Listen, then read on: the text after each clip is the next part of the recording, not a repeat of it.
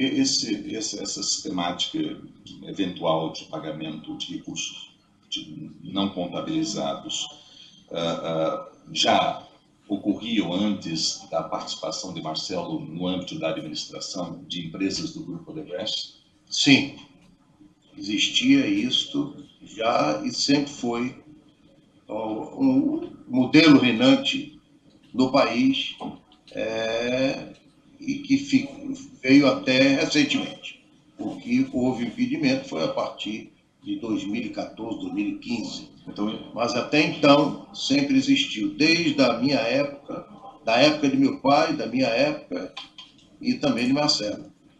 Sem dúvida, de todos aqueles que foram executivos é, do grupo.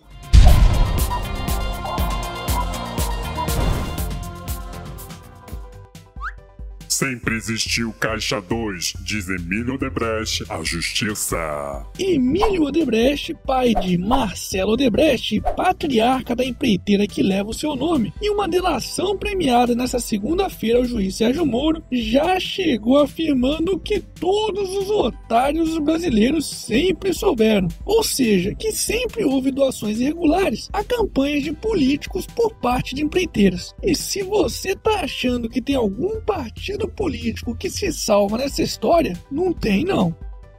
O senhor me corrija se eu, se eu estiver errado. Então o senhor não tem conhecimento se uh, o senhor Palocci recebeu ou o Partido dos Trabalhadores recebeu a pedido do senhor Palocci pagamentos desse Departamento de Operações Estruturadas? O, eu não tenho dúvida que deve ter deve não, teve contribuições da organização ao partido, não tenho dúvida. E não tenho dúvida que pode ter sido também ele um dos operadores, um dos que receberam esse recurso do partido. Agora, os detalhes disso, doutor Moro, eu realmente não saberia dizer ao senhor. E por que, que o senhor diz não tenho dúvida? Não, não tenho dúvida porque a gente contribuía, quer dizer, existia uma regra, ou não contribuía para ninguém, ou contribuía para todos. Pois é, essa é a maior prova de que no Brasil a única oposição que existe é dos políticos contra o próprio povo. E por falar em Caixa 2. José Eduardo Cardoso diz que Caixa 2 é histórico e cultural no Brasil o ex-ministro da Justiça e fiel escudeiro da presidenta inocenta, José Eduardo Cardoso, está ficando tão desesperado com as delações que estão surgindo que chegou a afirmar que a prática do Caixa 2, ou seja, do dinheiro que de alguma forma foi roubado dos brasileiros, seria recorrente e histórico no país e por isso não deveria ser associado a crimes como corrupção e lavagem de dinheiro. Tá de sacanagem, né, Cardozão? Daqui a pouco você vai dizer também que corrupção não é crime. Afinal de contas, não existe nada mais histórico e recorrente no Brasil do que isso. Hashtag não fode, porra. Momento. E aí, já comprou a sua camiseta do canal do Otário? Ai, meu! Não compra essas camisetas desse golpista, não, porra! Você é burro, seu burro. Vai ficar sustentando essa putinha vingativa com voz de Nick, seu burro. Calma, seus filhos da puta. Tem camiseta pra todo mundo aqui. Tem o burrinho esquerdista, a coxinha opressora, o calma filha da puta e até o bebê chorão metaleiro, o chorandinho Moura.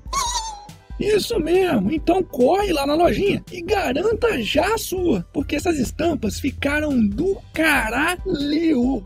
Ai, meu! Vocês são muito zoeiros, viu? Emoções! Emoções mesmo!